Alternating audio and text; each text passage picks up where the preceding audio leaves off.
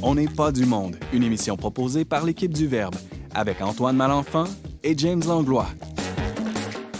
Cette semaine à l'émission, Valérie Laflamme-Caron se demande si une rivière est une personne juridique. Antoine Pajot-Saint-Hilaire nous fait découvrir Gerhard Kruger, philosophe catholique, et Ariane Blais-Lacombe démystifie pour nous la pratique sage-femme au Québec. Bref, on n'est pas du monde.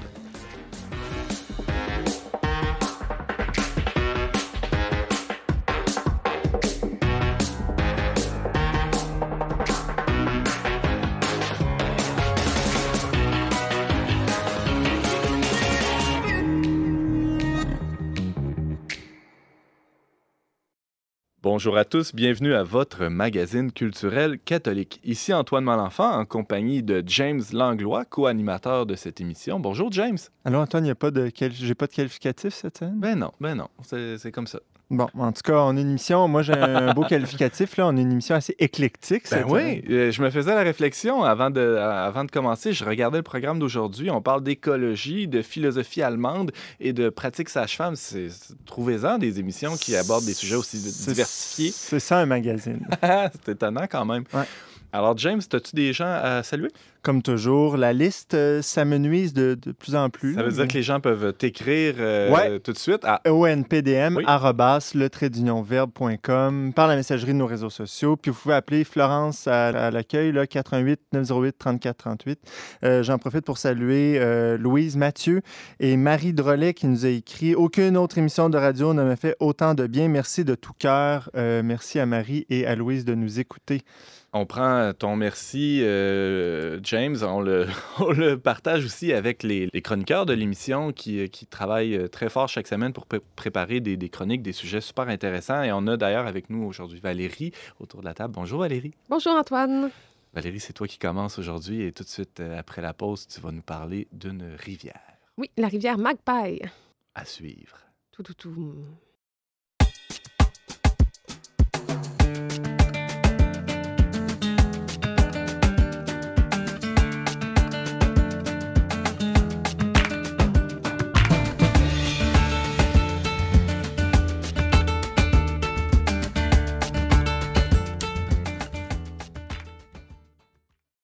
Est-ce qu'une rivière est une personne? Vous allez me répondre non, tous en cœur, certainement, hein, James? Non. Euh, là, je sais plus, là, tu m'as tellement mis les mots dans la bouche que... ben, c'est toutefois euh, pas l'avis euh, d'un conseil euh, Inou de la Côte-Nord et de la MRC de Mingani, aussi sur la Côte-Nord. Hein. Ces instances ont récemment déclaré la rivière Magpie personne juridique. C'est pas, euh, c'est pas rien, euh, cette déclaration-là. La nouvelle est assez étonnante et elle a tapé dans l'œil de notre non moins étonnante chroniqueuse Valérie Laflamme-Caron. Bonjour. Oui, allô. Bien entendu, l'idée est controversée, hein, euh, mais pas complètement saugrenue, selon toi. Oui, puis c'était pas non plus si controversé parce qu'il n'y a pas eu de grands éclats euh, dans les colonnes des chroniqueurs habituels. C'est une nouvelle qui est passée un peu sous silence, à mon grand étonnement, justement. Oui, mais là, ta chronique d'aujourd'hui va, va, brasser, va lancer un pavé dans la mare, ou dans la rivière, peut-être. Susciter le scandale. euh, non, mais c'est ça, en fait, euh, vous le savez, j'étudie en anthropologie et j'avais une enseignante, une professeure, Sylvie, qui aimait bien nous dire à quel point, justement, il y avait toutes sortes de choses dans le monde qui pouvaient être considérées comme des personnes et elle, elle avait vécu chez les aborigènes australiens, puis elle nous disait, pour nous provoquer, mais vous savez, chez les aborigènes, le vent, c'est une personne, on parle avec le vent, on danse avec le vent, le vent nous dit des choses. Donc moi, quand j'ai vu ça, j'ai imaginé Sylvie, puis ça a coulé justement comme la rivière Magpie euh, sur mon dos. Euh, mais c'est en fait, euh, ça a suscité quand même quelques réflexions et ça m'a fait prendre conscience justement à quel point la notion de personne ben en tant que telle on, l'utilise naturellement dans les conversations. Là. Si je vous dis c'est quoi une personne, vous avez tous une image très claire en tête. On va tout de suite répondre c'est quelqu'un. Exactement. Mais qu'est-ce que quelqu'un? Euh, ça varie selon les histoires, les cultures, selon les points de vue. Et au sein même euh, du même espace-temps, euh, on peut considérer qu'une personne, en fait, que c'est un être humain, mais qu'elle n'est pas reconnue au plan juridique. Donc, ah. vous, imaginez peut-être où je m'en vais avec ça, Ben mais ouais. Commençons par euh, ben, aller La- faire un petit tour sur la côte nord. C'est quoi la rivière Magpie? la rivière Ou Macpail, c'est qui? en fait, elle est située euh, sur la côte nord. Elle est longue de 290 km. Elle prend sa source dans le plateau du Labrador et s'écoule jusqu'au Saint-Laurent. Donc, on imagine le paysage pittoresque. Elle est située entre les municipalités de Rivière-Saint-Jean et de Magpie.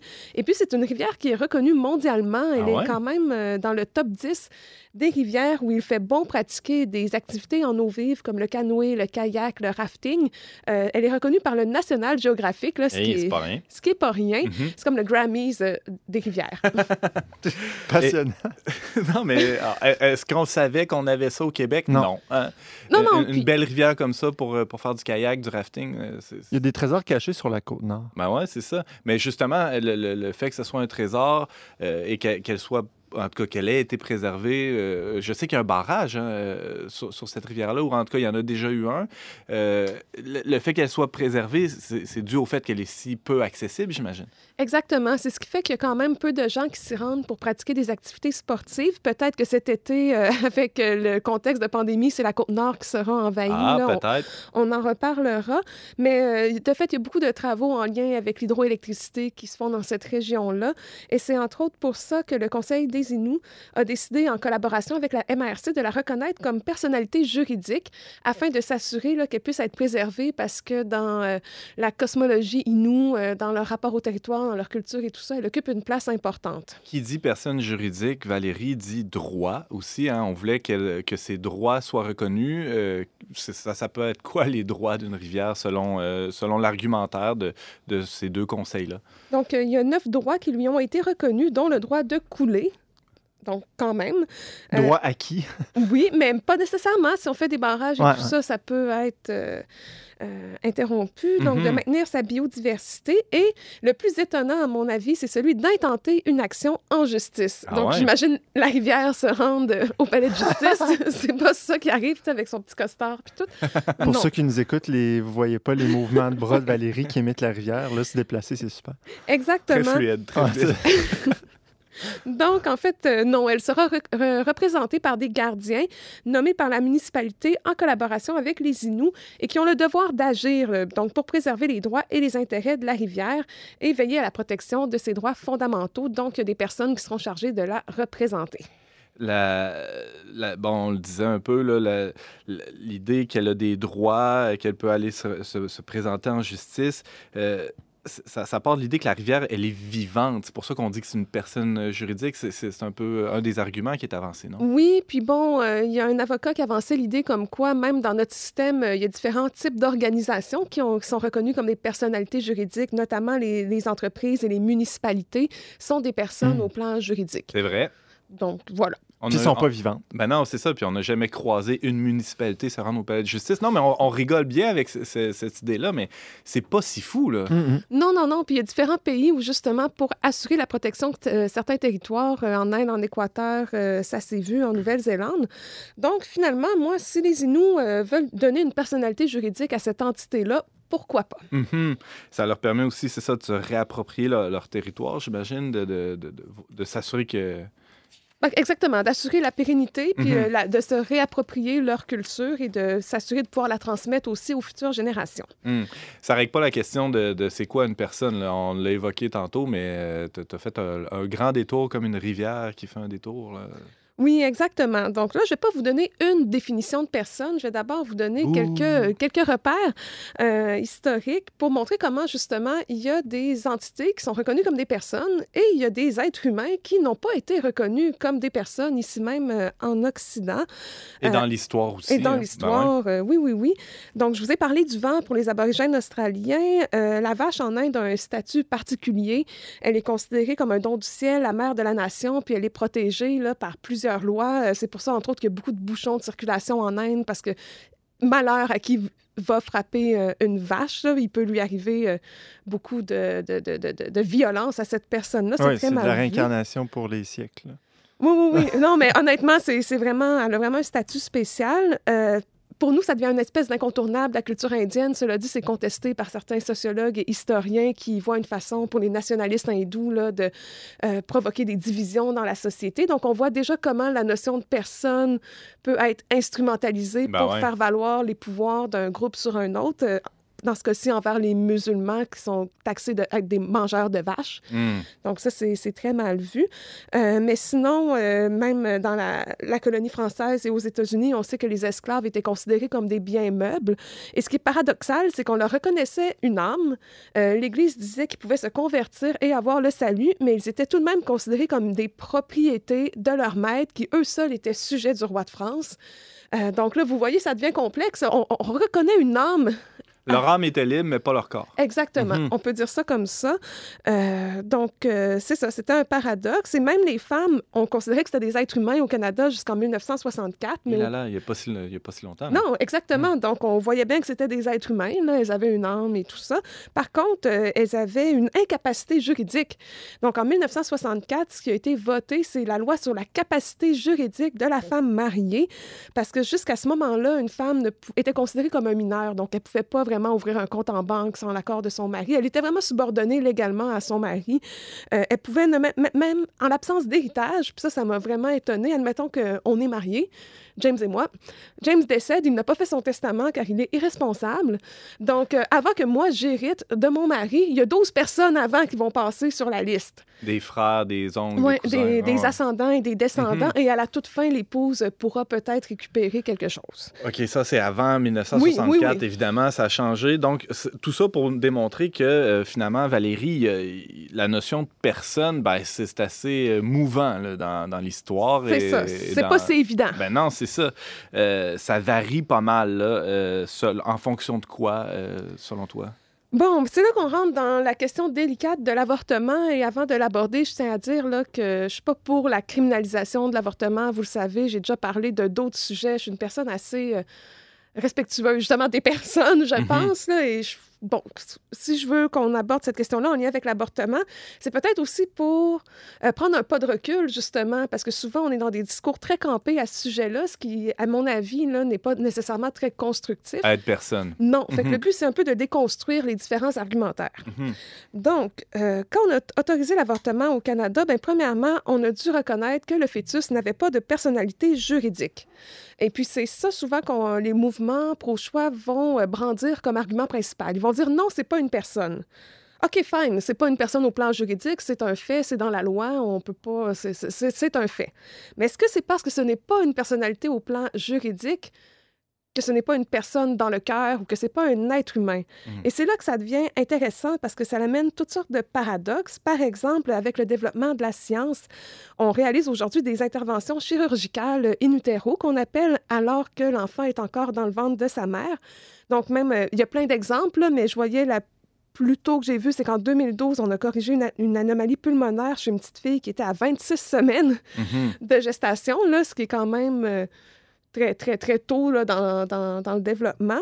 Donc là, on va quand même soigner. Ben, j'ai un fils qui a reçu des transfusions sanguines in, sanguines in utero à partir de la 22e semaine et jusqu'à la fin de la grossesse. Il en a reçu sept. Alors, c'est un autre exemple que, ben, on- n'aurait pas fait ça peut-être à, une crevette ou à un, un barreau de chaise. là. Non, et c'est vraiment à ton enfant qu'on a fait la transfusion. Ben oui, c'est là. pas à ta femme. Non, non. D'ailleurs, c'est, euh, je répondais à la question à quelqu'un dernièrement. Ah ouais, t'as reçu des transfusions? Non, non, c'est mon bébé euh, qui, qui, qui en a reçu. Donc, ma, ma- mon épouse répondait que c'est vraiment le bébé qui a reçu Mm. euh, ce sang-là directement dans, dans son cordon pour lui. Donc ça, c'est un exemple. Ouais. Euh, aussi, j'ai été en contact avec différents témoignages de femmes qui ont vécu des avortements et qui, bon, pour avoir cette procédure-là, souvent, on va déshumaniser le fœtus. On va faire comme si c'est juste une intervention médicale, mais pour vivre le deuil qui s'en est suivi, dans plusieurs cas, la femme doit réhumaniser le fœtus parce que comment vivre un deuil si ce qu'on a perdu, c'est même pas quelqu'un? Mm. Donc moi, j'ai vu des lettres écrites à, mon- écrites au- à un fœtus, pourquoi- à un enfant comme avec quoi, un nom, avec. euh, ouais, c'est ça. oui, oui, genre, je m'excuse, mon enfant, mais je n'étais pas en mesure, et puis pour ton bien, et blablabla. Bon, euh, chaque personne a son histoire, mais vous voyez comment finalement, c'est une personne, Mhm. parce qu'on n'écrit pas des lettres à rien. Mhm. Euh, donc ça, je trouve ça intéressant. Euh, sinon, du côté des mouvements pro-vie, eux vont plutôt s'a- s'asseoir sur l'humanité du fœtus pour... euh, milité pour l'interdiction de l'avortement, finalement, pour sa criminalisation. Par exemple, aux États-Unis, on a vu le Heartbeat Bill, je le prononce mal, mais la loi du battement de cœur, donc où on interdit l'avortement dès les premiers battements de cœur. Est-ce que des féministes pro-vie vont opposer à ces groupes-là, euh, à cet argumentaire-là, c'est qu'ils vont prendre l'exemple des enfants de migrants. Un jour, vous en reparlerez dans une autre chronique, là, mais il y a des féministes pro-vie qui sont très actives au sud des États-Unis et leur euh, slogan, si je peux dire, leur mantra, c'est les enfants de migrants, ils ont aussi un cœur qui bat. Hmm. Et, c'est vrai. c'est vrai. Difficile de, remettre ça en question, en effet. Alors, on n'est pas à un paradoxe près, il y en a plusieurs euh, dans, la culture, dans la culture quant à la notion de, personne, Valérie. Tout à fait. Euh, par exemple, celui par rapport à la science. Il y en a qui vont se dire qu'ils vont revendiquer la science. Encore une fois, les mouvements pro-choix tendent à se réclamer de la science. Euh, et vont dire que les mouvements pro-vie, eux, c'est seulement des, croyants, des croyants religieux. Mais d'un point de vue matériel, l'enfant dans le sein de sa mère est un être humain. Donc, vous voyez, il y a une espèce d'hypocrisie qui se joue. Euh, donc, c'est pas parce que c'est pas une personne que c'est pas un humain. Donc là, moi, c'est là que ça devient un peu délicat. Moi, j'ai rien contre qu'on reconnaisse une personnalité juridique à une rivière. Je trouve ça comme ça peut, ça peut se défendre. Par contre, je trouve ça un peu. Moi, ça m'agace, par exemple, qu'on on, on martèle en fait cette idée-là comme quoi l'enfant dans le sein de sa mère n'est pas une personne, comme si c'était un état de fait puis une vérité. Puis encore là, je ne dis pas ça pour qu'on le criminalise, mm-hmm. parce que quand on prend le temps d'y penser, justement, on vit quand même dans une société basée sur la violence, mais c'est une violence qui est cachée derrière des murs, qui est euh, reléguée dans d'autres pays, hein, où on sait que les conditions de travail des gens qui produisent nos biens matériels, euh, les personnes âgées, on l'a vécu dans la dernière année. Et puis, je nous trouve hypocrite comme société de ne pas admettre que justement on vit de cette violence-là et de cette violence-là permet notre mode de vie de la même façon que la réduction en esclavage des personnes noires mm. il y a 200 ans était nécessaire à la construction des États-Unis. Ben l'avortement des enfants est nécessaire à ce que tout le monde aille travailler puis à la gestion de la population. Puis je ne remets pas en question la souffrance des femmes qui se retrouvent euh, dans des situations compliquées, puis que certaines peuvent faire le choix en âme et conscience et tout ça, ça, ça appartient à chacun. Mais il y a quand même une violence parce qu'il y a quand même des êtres humains qui ne sont pas reconnus comme des personnes. Mais je veux dire, moi, je suis enceinte et chaque fois que je m'en vais dans le système de santé, on me parle de mon bébé. Là, c'est clairement quelqu'un. Donc, ce que ça me dit, c'est que finalement, autant les femmes étaient subordonnées au regard de l'homme avant 1964, par exemple, mm-hmm. autant qu'aujourd'hui, euh, c'est la femme qui humanise ou pas le fœtus. On a ce pouvoir-là et c'est quand même... Il y en a qui trouvent que c'est un droit. Moi, je trouve que c'est une responsabilité et finalement, c'est troublant. Mais moi, ce, ce, que ça me dit, c'est qu'on refuse, somme toute, le réel. À plusieurs fois dans mm. l'histoire, il y a des gens qui refusent de reconnaître ce qui est devant eux, c'est-à-dire un être humain ou une personne, disons-le comme on veut. Mais donc, c'est pas, c'est pas ce, ce ce que moi, je décide être du réel, comme si les nazis ont décidé que les juifs n'étaient plus des ben êtres humains. Aussi, dans ce cas-là, il y a des gens qui décident que des, des bébés in utero, ce ne sont pas des êtres humains, c'est qu'on refuse encore une partie du réel. Donc, est-ce que euh, c'est nous qui décidons ce qu'est la réalité ou bien la réalité est, à l'extérieur de nous, puis on doit l'acquérir comme elle est? C'est ça, au ben fond, la, grande question. En tout cas, force est d'admettre qu'on s'octroie le pouvoir, nous, de décider qui est une personne ou pas. C'est ça. C'est ça. Mm. Alors, euh, si, on résume, euh, oui pour la rivière, mais pas que. Hein, exact. Euh, pour reconnaître la, personnalité juridique de cet être vivant, entre guillemets, là, qui, est la rivière Magpie. tout un, toute une chronique, Valérie Laflamme. Caron, merci de nous avoir présenté cet éditorial, ce coup de gueule. Mon nom, c'est La Flamme, c'est pas la rivière. Ah! Oh! merci Valérie, à bientôt.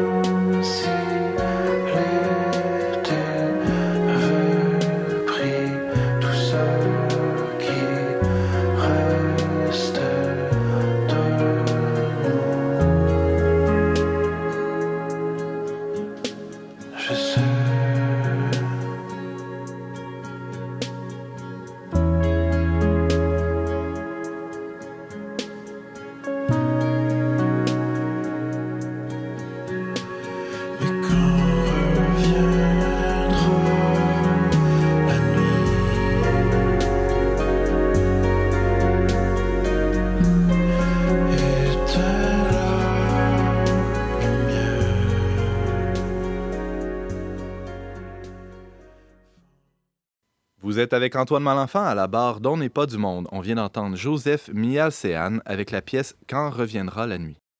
Lorsqu'il est question de philosophie catholique contemporaine, les noms de Jacques Maritain, Jean-Luc Marion, Chantal Dessol ou encore Charles de Coninck viennent en tête des francophones que nous sommes. Mais il existe, semble-t-il, des trésors de pensée bien gardés du côté allemand. Le philosophe Gerhard Krüger pourrait-il se qualifier au titre de remarquable oublié de la philosophie occidentale du 20e siècle? Pour répondre à cette question et à bien d'autres, on reçoit aujourd'hui à l'émission Antoine Pajot-Saint-Hilaire, doctorant en philosophie à l'Université de Chicago. Antoine, bonjour. Bonjour. Peu connu chez les francophones, le nom de Kruger résonne assez rarement. Antoine, tu vas en convenir avec moi. Avant de nous expliquer cette injustice, s'il en est une, euh, un petit détour s'impose. C'est qui ça, euh, Gerhard Kruger, et pourquoi tu t'intéresses au personnage? Oui, Gerhard Kruger, euh, c'est un, comme vous l'avez dit, un philosophe allemand qui est né en 1902 et mort en 1972. Euh, en Allemagne. Euh, je m'intéresse à lui plus particulièrement parce que ma thèse doctorale porte sur euh, certaines tentatives de retourner aux sources et aux ressources de la pensée platonicienne à cette époque-là en Allemagne, donc à partir des, des années 1920 jusqu'aux années 60-70. donc c'est pour ça que je m'intéresse personnellement à lui. Euh, mais oui, effectivement, euh, il est tombé un peu dans les oubliettes, surtout euh, pour le, monde qui ne, qui, le monde non allemand finalement, le monde francophone, mais aussi aux États-Unis puis dans le monde anglo-saxon où on connaît à peu près peu sa pensée. puis je pense qu'effectivement, il y a une certaine injustice, mais disons, ça, ça, peut s'expliquer par des circonstances historiques finalement. On y, reviendra assurément. James, oui? Il a peut-être été éclipsé à cause de son homonyme euh, Gene H. Kruger, euh, qui porte un, qui, à qui on a, de qui on a donné le nom à un pavillon de l'Université Laval. C'est possible.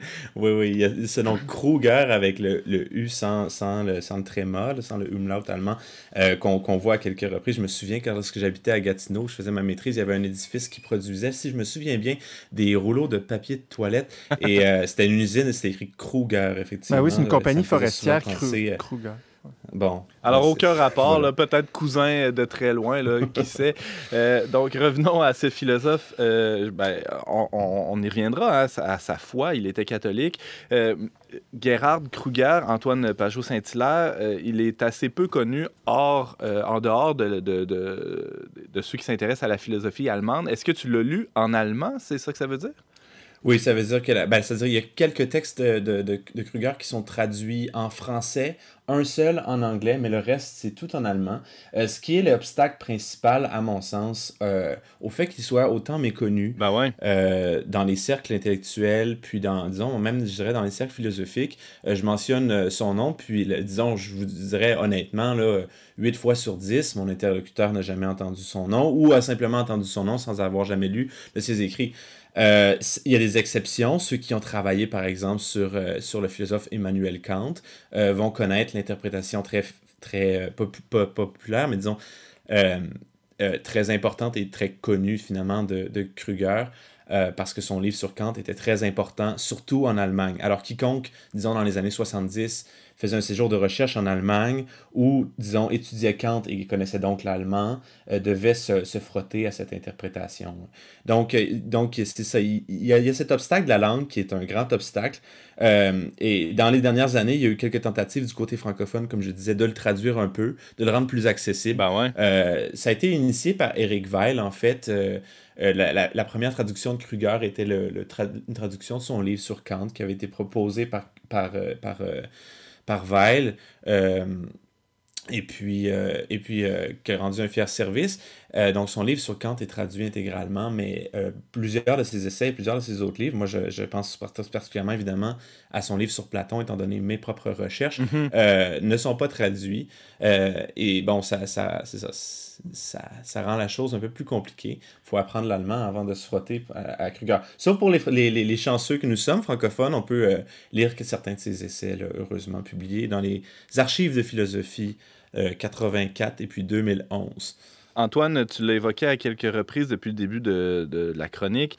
Euh, Kruger, il, est, euh, il s'inscrit dans, un courant d'études kantiennes, on peut dire. Euh, c'est, quoi ce courant-là? En fait, il faut, nous expliquer, nous qui, n'étudions pas la philosophie, en tout cas du moins pas à ta manière, c'est qui ça Kant et, c'est quoi cette philosophie kantienne?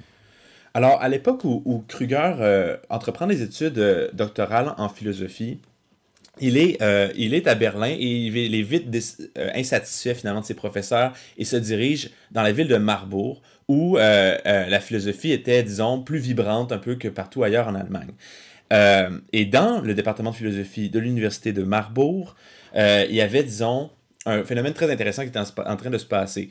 Il y avait cette école de philosophie très dominante qu'on appelle l'école néo-kantienne de Marbourg, c'est-à-dire des philosophes allemands qui, euh, entre 1900 ou entre 1890 et 1920, euh, se mettent à relire Kant euh, d'un point de vue un peu plus contemporain, ayant à l'esprit les questions qui animaient la philosophie de la science, et donc de réactualiser Kant avec à l'esprit les nouvelles avancées de la science moderne. Ce qui faisait que cette philosophie dominante à l'époque, en Allemagne, mais surtout par cette école à Marbourg, était une philosophie de la science essentiellement. Hmm. Une théorie de la connaissance qui s'intéressait à des questions euh, qu'on dit dans le jargon d'ordre épistémologique, c'est-à-dire des questions comme comment la connaissance est-elle possible, qu'est-ce qu'une connaissance proprement scientifique, est-ce qu'il y a d'autres types de, de, de, connaissances possibles que la connaissance scientifique, etc. Donc c'était une philosophie qui était extrêmement empêtrée euh, dans, ou disons on pourrait dire emprisonnée finalement par la science moderne, euh, par là je veux dire la science naturelle moderne. Euh, le, philosophe dont on parle aujourd'hui, Gerhard Kruger, euh, il, aura euh, des, professeurs, des maîtres importants, hein, pas les moindres. Qui sont-ils? Alors, donc, du côté néo-kantien, son directeur de thèse s'appelle Nikolai Hartmann, un, autre, un autre philosophe important de cette école de Marbourg. Mais ce qui est intéressant avec la figure de Hartmann, et je pense que c'est c'est pas accidentel dans le choix que Kruger a fait d'étudier auprès de lui, c'est qu'à l'époque où, Kruger entre à Marbourg, Hartmann est en train de déchanter un peu de cette école euh, dont il participait et il commence à se révolter un peu contre cette réduction de la philosophie aux questions de philosophie des sciences et désire même, et là c'était assez euh, euh, audacieux de la part de Hartmann, de revitaliser des questions proprement métaphysiques. Et je pense que ça, ça a été un point important pour euh, l'intérêt que Kruger portait euh, pour la personne de Hartmann. Un autre de ses grands maîtres, euh, probablement beaucoup plus connu, dont en tout cas le nom fait résonne, beaucoup plus de nos jours, c'était Martin Heidegger. Martin Heidegger qui était sur son comité de thèse et qui a également dirigé son, son écrit d'habilitation qui est un passage obligé en Allemagne après le doctorat pour avoir le droit d'enseigner euh, dans une université. Donc, euh, Martin Heidegger était un autre de ses grands maîtres et qui a probablement été beaucoup plus influent, je dirais même, que, que ce néo-kantien euh, Nicolas Hartmann. ayant fréquenté, ou en tout cas connu Heidegger, il a sûrement côtoyé Husserl et Anna Arendt aussi. Euh, donc, il était dans les mêmes classes, effectivement, que Hannah Arendt. Euh, a-t-il fréquenté Husserl personnellement, c'est-à-dire était-il dans ses classes? Euh, Je ne le saurais dire, je n'ai pas lu à ce sujet. il est très possible qu'il ait assisté à des conférences, etc. Et certainement, il a lu Husserl. mais, mais oui, Hannah Arendt était probablement une de ses collègues de classe à Marbourg dans les années 20, effectivement. Euh, tu, euh, on, va passer vite là, euh, dans les, prochains instants là, sur la, vie de Kruger. Il est d'origine protestante. Il se convertit en, 50, en 1950 au catholicisme grâce entre autres à Romano Guardini. bon, il y, a, toute une, tragédie aussi qui, marque la fin de sa vie. Antoine, de quoi s'agit-il? Oui, exactement. Alors, c'est ça qui est très difficile lorsqu'il vient de, de temps. C'est un autre des c'est un autre des, des infortunes historiques qui fait que Kruger est un peu tombé aux oubliettes. C'est que trois ans après sa conversion, euh, et à l'âge donc seulement de 50, 50-51 ans, euh, Kruger est atteint d'un anévrisme cérébral très sévère. Euh, qui va faire en sorte qu'il va perdre l'usage de ses facultés intellectuelles. Donc, il va devoir interrompre brutalement sa carrière universitaire, son enseignement, aussi ses recherches puis ses écrits philosophiques. ce qui veut dire que l'entièreté de son œuvre a été écrite finalement entre la fin des années 20 puis le tout début des années 50. Cela dit, on peut se réjouir du fait qu'il se soit effectivement converti au catholicisme, du protestantisme au catholicisme en 1950. Euh, mais c'est très intéressant parce que la plupart des, gens qui parlent de l'évolution de la pensée de Kruger disent que cette conversion, finalement, elle était en branle, elle se préparait depuis plusieurs années, étant donné le type de questions que Kruger travaillait et l'acharnement, le sérieux avec lequel il considérait certaines questions qui, euh, disons pour la plupart de ses contemporains, étaient un peu désuètes, euh, témoignaient de cette euh, affinité intellectuelle avec le catholicisme. Mhm. Euh, c'est intéressant parce qu'on voit bien, euh, Antoine, chez euh, Gerhard Kruger, que les questions qui, qui l'importaient le plus se, posaient un peu en porte-à-faux, comme tu le dis, avec ce qui était à la mode à l'époque. Hein. on sort de, de l'épistémologie ou de la, philosophie de la science qui était celle que tu décrivais un peu plus tôt dans la chronique. Et là, on, on va aux questions de, métaphysique, à la question, même à la question religieuse qui se pose chez Kruger, non? Exactement, exactement. Alors, Kruger, en fait, euh, euh, a pris un autre chemin de pensée complètement. Euh, entre autres, inspiré par, son, par son, son, maître que je mentionnais tout à l'heure, Martin Heidegger. Martin Heidegger, qui arrive en 1920 à Marbourg et qui, si je peux simplifier, lance un nouveau slogan, c'est-à-dire Retour au grec. On recommence à zéro. là, c'est assez, c'est assez déconcertant. Euh, pour tous ces philosophes qui sont en train de, travailler des, questions très pointilleuses de philosophie des sciences. Non, il faut retourner pour, pour Heidegger au début de la pensée grecque.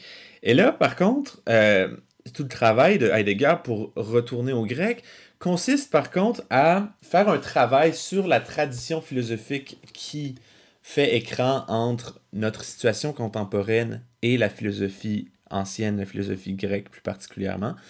Et euh, disons pour le dire gentiment, n'est pas tout à fait douce avec cet écran de tradition, avec cette, surtout avec la tradition médiévale et scolastique, mais aussi la, tradition, disons, patristique qui pourrait s'interposer entre nous et les Grecs. Hmm. Euh, si je peux expliquer à l'aide d'une image, qui je pense est assez juste, rend justice à, à l'effort d'Heidegger, Heidegger pense, disons, les Grecs comme une espèce de d'artefacts de, archéologiques qu'on essaierait de désencombrer. On l'a trouvé, on sait qu'il est là, il a été encombré et on veut le désencombrer. On veut arracher un peu toutes les couches qui se sont sédimentées sur l'artefact qu'on cherche à retrouver. On veut retrouver l'original. Euh, le problème, c'est que, comme disons, le, un regard, euh, du moins un regard spectateur sur l'archéologie nous, nous, nous, le montre bien, c'est que en désencombrant, on a toujours un risque euh, d'abîmer l'original. Ben oui. Alors, Heidegger, en cherchant à retrouver cet original grec, a, euh, selon Gerhard Kruger, en tout cas, mais pas seulement selon lui, euh, a écorché cet original grec.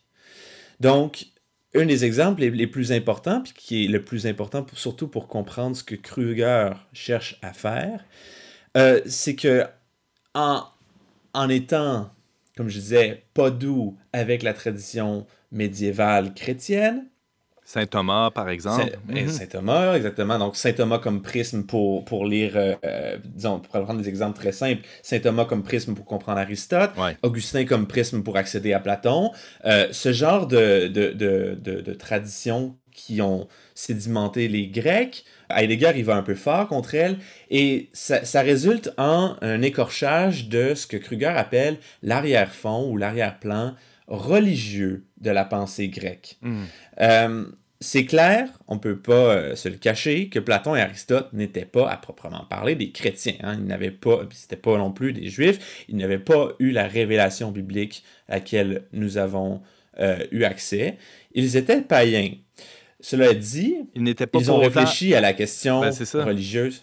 beaucoup plus que la plupart de leurs contemporains, Mhm. et c'était certainement pas des païens au sens où ils croyaient en Zeus. Hmm. Euh, il y avait une sorte de réflexion sur, euh, sur qu'est-ce que peut bien être un dieu chez Platon et Aristote, qui était quand même très différente du paganisme ordinaire. Ouais. Or, cette question théologique, la question de qu'est-ce qu'un dieu, euh, chez Platon puis Aristote, a été, euh, disons, euh, malmenée par la méthode euh, heideggerienne de retour au grec.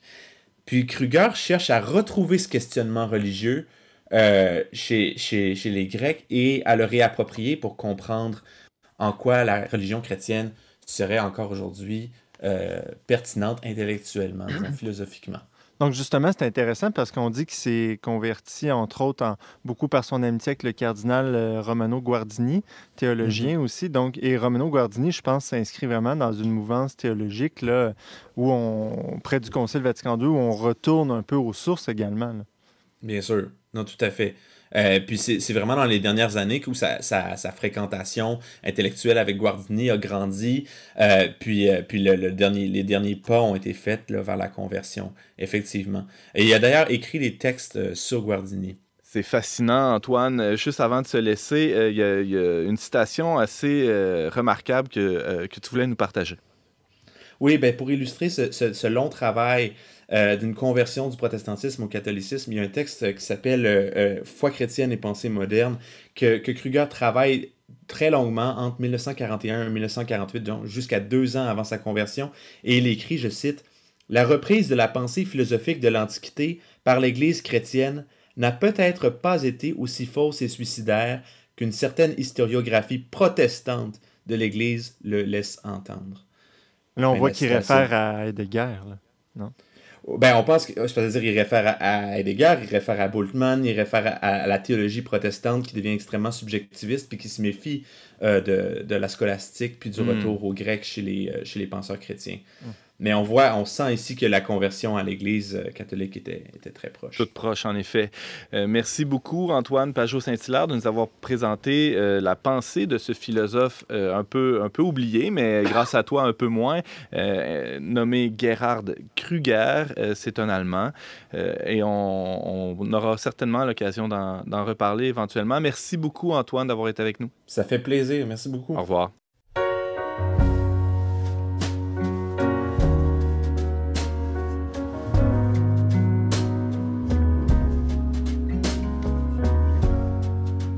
Me each morning for a million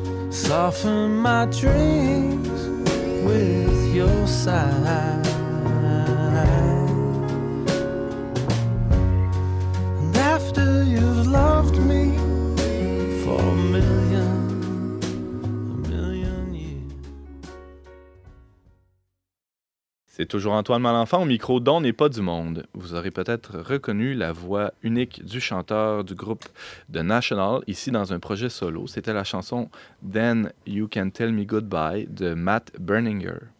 Accoucher à l'extérieur d'un hôpital demeure un choix marginal au Québec. Pourtant, les 12 maisons de naissance présentes sur le territoire peine à répondre à la demande, toujours croissante, pour des suivis de grossesse avec une sage-femme. D'ailleurs, on a Valérie autour de la table qui, qui attend toujours une réponse. hein? Non, j'a- j'attends plus. J'attends plus. Alors, c'est ça, ça. ça montre qu'il y a un engorgement euh, euh, et il y a un engouement aussi qui, est- qui est discret mais certain. Et euh, il y a eu même, il y a même eu un reportage d'Ariane Blais-Lacombe dans le dernier numéro spécial du Verbe, paru ce printemps, sur le thème de la visitation. Ce reportage-là mettait en lumière une profession vieille comme le monde et, et la- aussi la relation unique qui unit les sages-femmes avec celles qu'elles accompagnent. Ariane est avec nous aujourd'hui pour en parler. Bonjour Ariane. Bonjour Antoine. Alors, Ariane, tu as toi-même vécu euh, des grossesses avec un suivi sage-femme et euh, donc tu es, quand tu as fait ce reportage-là, tu étais un peu en, en terrain connu, mais j'imagine que tu as, eu quand même des surprises, des découvertes en, en- en rédigeant ou en préparant ce reportage. Qu'est-ce qui t'a le plus étonné? Euh, c'est une bonne question que tu me poses. Effectivement, quand j'ai commencé le reportage, euh, j'étais très enthousiaste. J'ai eu, euh, pour ma part, trois suivis sage-femme. Au moment d'écrire le reportage, euh, euh, j'ai accouché, en fait, finalement, pendant le... Pas... j'ai pas rédigé en accouchant, je vous rassure. C'était très Mais, performatif, euh, ton affaire. Ça, c'est du reportage terrain. ouais, c'est ça. Oui, oui, c'était très terrain. Mais euh, j'étais très contente d'avoir à, à aller parler des sages-femmes autour de moi parce que moi, je suis, je suis une passionnée de naissance et de périnatalité, mais euh, euh, mes amis, euh, ma famille doivent commencer à me trouver un peu tannante de leur en parler tout le temps. Alors, c'était le fun d'aller euh, à la rencontre euh, de sages-femmes, euh, de femmes qui ont des suivis sages-femmes, d'étudiantes sages-femmes. Donc, Ouais. euh, j'ai beaucoup aimé aller euh, rencontrer des gens puis leur parler. Euh, j'ai eu des super beaux témoignages, euh, des gens euh, comme moi, des jeunes mamans avec, euh, qui attendaient leur deuxième, troisième enfant, mais j'ai aussi parlé à une amie, Esther, qui, elle, a eu son cinquième enfant Ah ouais. pendant la COVID. Donc, elle, elle a accouché à la maison, à l'hôpital, en maison de naissance. Elle avait vraiment toutes sortes de belles choses à me raconter. Puis aussi, du côté des sages-femmes, j'ai parlé à des sages-femmes expérimentées, des sages-femmes aussi euh, qui travaillent au regroupement des sages-femmes du Québec, qui est comme le regroupement professionnel. Donc, euh, c'était intéressant aussi de parler plus euh, des aspects euh, techniques, administratifs, politiques, même, du métier sage-femme au Québec. Ça ressemble quoi la pratique sage-femme au Québec? Je disais dans- d'entrée de jeu que c'est- c'est assez marginal, mais ça représente combien d'accouchements ou quelle proportion à- environ? Là? Euh, j'ai le chiffre exact euh, dans le reportage, mais euh, pour le moment, il m'échappe. On parle vraiment d'une infime proportion. Là. La plupart, l'immense majorité des, accouchements au Québec se déroulent dans les hôpitaux avec, sous la supervision des médecins. Tandis que du côté des sages-femmes, ben, il y a un petit nombre de femmes qui peuvent accoucher parce qu'on n'a pas beaucoup, on n'a pas assez de sages-femmes, on n'a pas non plus assez de maisons de naissance. Donc, le besoin est criant et en plus, le besoin est euh, grandissant, comme euh, le cas de Valérie euh, l'indique. malheureusement, Valérie, je t'aurais vraiment souhaité ça.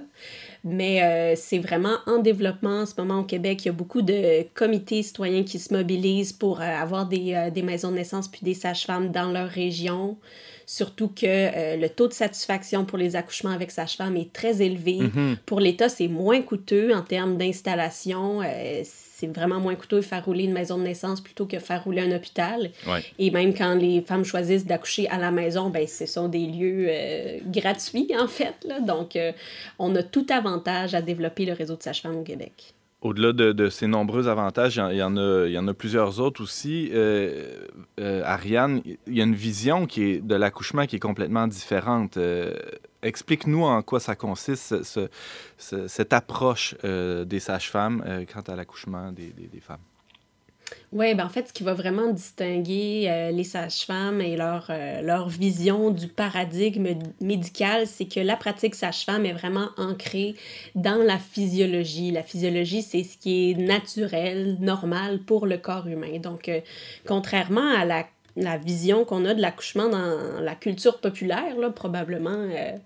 euh, la plupart des gens qui nous écoutent, ou peut-être même moi-même, là, en fait, je pense, à- avant de tomber enceinte pour la première fois, on s'imagine qu'accoucher, c'est vraiment, euh, euh, c'est dangereux, c'est risqué. On pense d'abord et avant tout à la douleur de l'accouchement. C'est problématique. Alors. Oui, c'est ça. C'est problématique, Mm. puis euh, vraiment là, euh, dangereux. Là. Accouchement égale danger, là. C'est vraiment, là, si c'est pas dans notre conscience et dans notre subconscient en arrière, ça nous travaille. Donc, euh, de dire, ben non, moi, je vais accoucher euh, naturellement, sans intervention, vraiment avec la puissance de mon corps, puis ça va être une expérience douce, belle, enrichissante. Après ça, je vais me sentir comme une femme forte, capable de tout. Je vais avoir un beau lien avec mon bébé. Euh, de dire ça, c'est euh, c'est surprenant en fait parce que ça va être vraiment différent de, de ce qu'on a d'habitude comme image de l'accouchement. Donc, cette approche-là, elle est basée sur, euh, sur l'idée que la femme a, disons, en temps normal, sauf exception, tout en elle pour, pour mener à bien un, accouchement dit physiologique, c'est ça?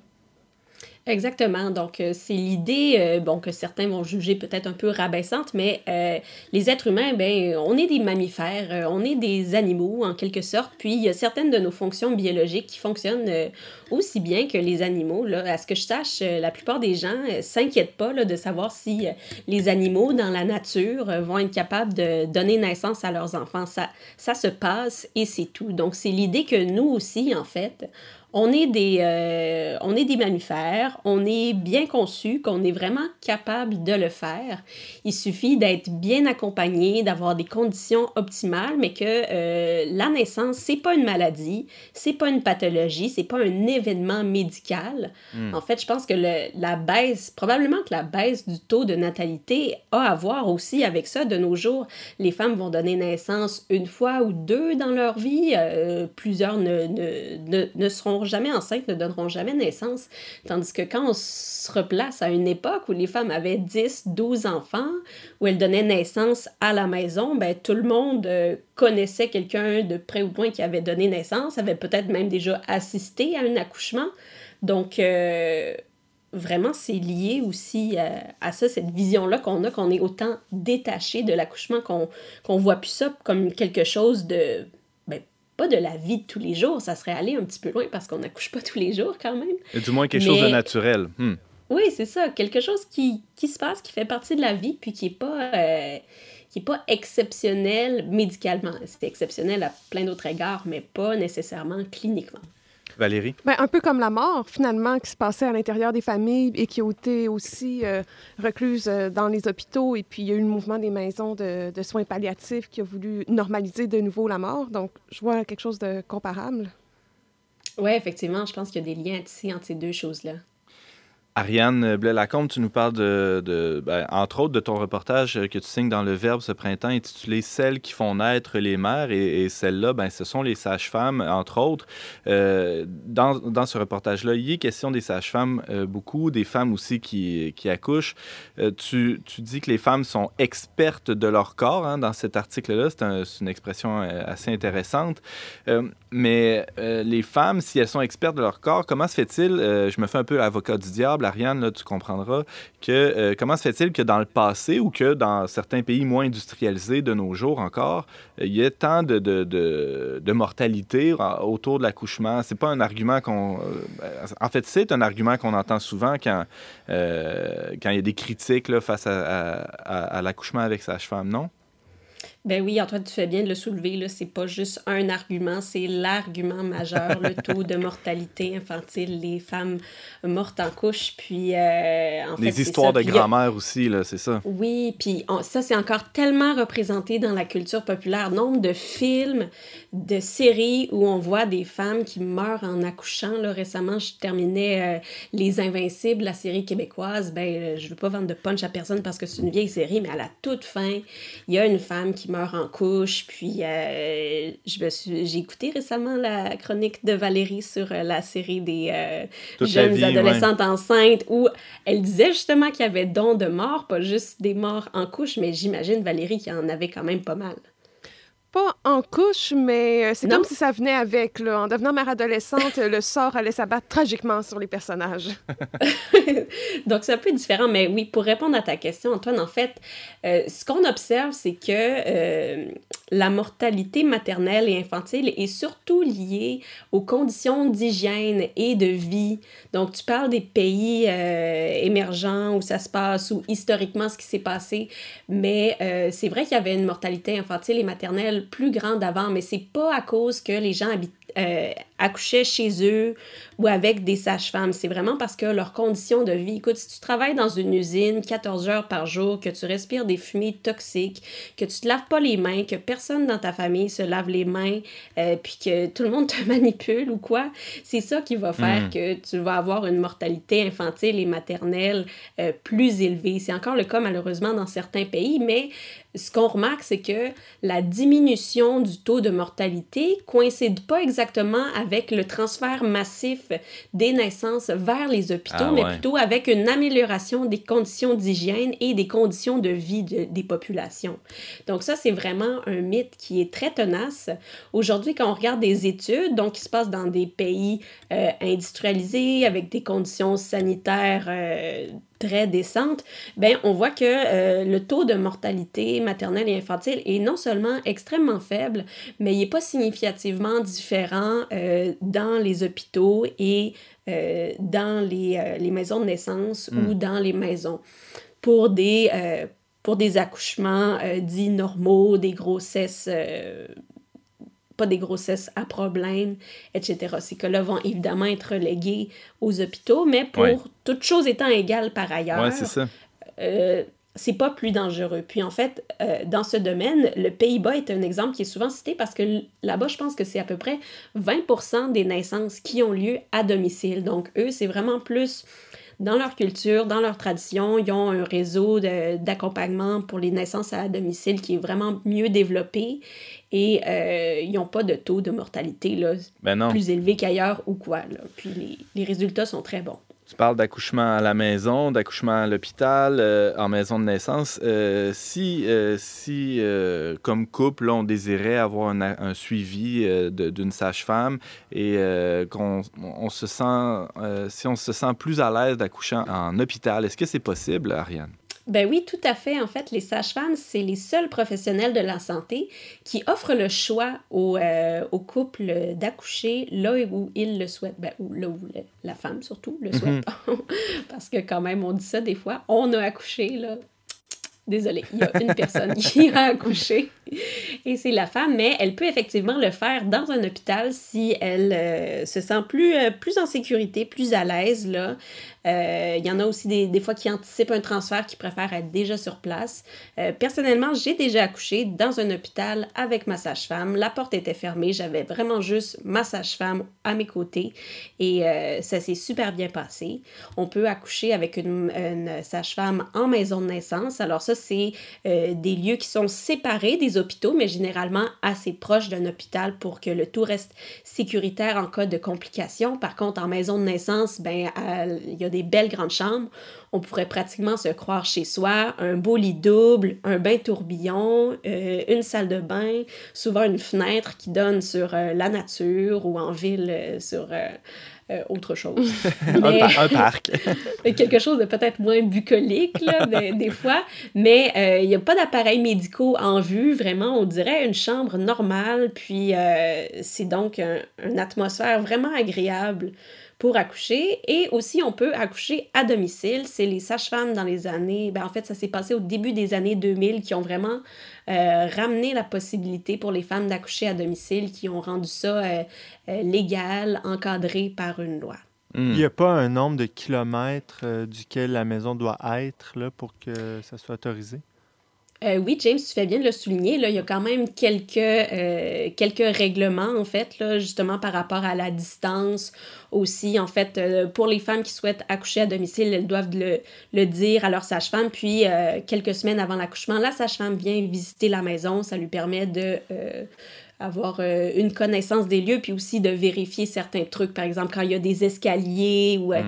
des largeurs de portes, là, au cas où il y aurait un transfert, il faut que une, civière ou une chaise euh, roulante soit capable de passer, etc. Donc oui, il y a, il certains règlements techniques, mais ça, c'est euh, à confirmer vraiment avec notre sage-femme si c'est ce qu'on souhaite. On comprend bien que euh, c'est pas laissé au hasard et que bon, c'est des professionnels. Hein? Il y a une formation universitaire très rigoureuse avec beaucoup de stages et euh, c'est donné à Trois-Rivières, je pense. Et donc, on, on- a l'impression que c'est, euh, c'est une pratique qui est artisanale. Elle l'est en ce sens qu'elle est très proche, euh, euh, de, de- très intuitive aussi, mais c'est très, très rigoureux et, et basé sur la science, euh, la pratique sage-femme au Québec. Euh, Valérie, tu as une petite question pour Ariane pour conclure? Ben, C'était plus un commentaire. Je suis très contente qu'Ariane nous en ait parlé aujourd'hui parce que, bon, j'ai pas eu l'expérience avec une sage-femme, mais ce que je constate, c'est qu'il y a vraiment un manque d'intégration entre les différents services. Moi, ça fait cinq endroits auxquels je dois me rendre là, pour mon suivi de grossesse, puis à chaque fois, je vois des personnes différentes. Donc ça, je trouve ça difficile, puis il me semble que d'avoir une interlocutrice qui est là pour toi comme personne, pour le bébé, puis pour veiller à tous les aspects, là, moi, c'est vraiment ce qui m'a manqué dans mon suivi. Voilà. Oui, c'est vraiment une des priorités pour les sages-femmes d'assurer une continuité des soins puis d'avoir une continuité dans la relation. En ce sens que la sage-femme, c'est vraiment elle qui va s'occuper euh, du suivi avant la grossesse, pendant l'accouchement et aussi après l'accouchement. Même c'est possible euh, d'accouchement en accouchement d'avoir la même sage-femme si, euh, si on le désire. C'est des choses qui sont privilégiées pour favoriser une connaissance mutuelle entre le couple et la sage-femme, développer une relation de respect, de confiance.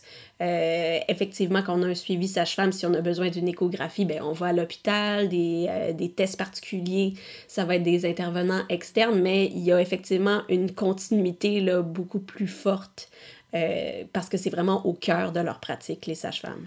Ariane Blais-Lacombe, tu nous parlais euh, de cet article que tu signes dans la revue du printemps 2021 du du, euh, numéro spécial du Verbe, Celles qui font naître des mères, accouchement avec sage-femme au Québec.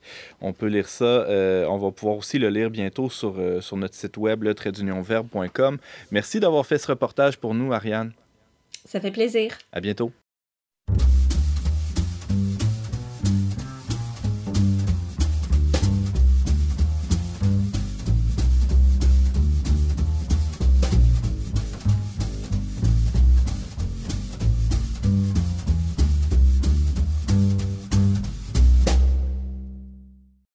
C'est tout pour cette semaine, mais avant de se quitter selon la tradition, on se laisse avec des suggestions culturelles. Tiens, commençons avec euh, Madame Laflamme Caron. Qu'as-tu pour nous? Je vous recommande euh, chaleureusement la télésérie M'entends-tu? Euh, Que c'est bon. Oui, tu as Ah! écouté? Oui, vas-y, continue. Ben, c'est plein de, excusez-moi le mot, de trachitude, mais aussi de poésie. Mhm. Et l'amitié entre ces femmes qui habitent dans Schlager Maisonneuve est vraiment touchante, je trouve. Et on est rendu à la troisième saison. C'est disponible sur le site de Télé-Québec dans la section vidéo.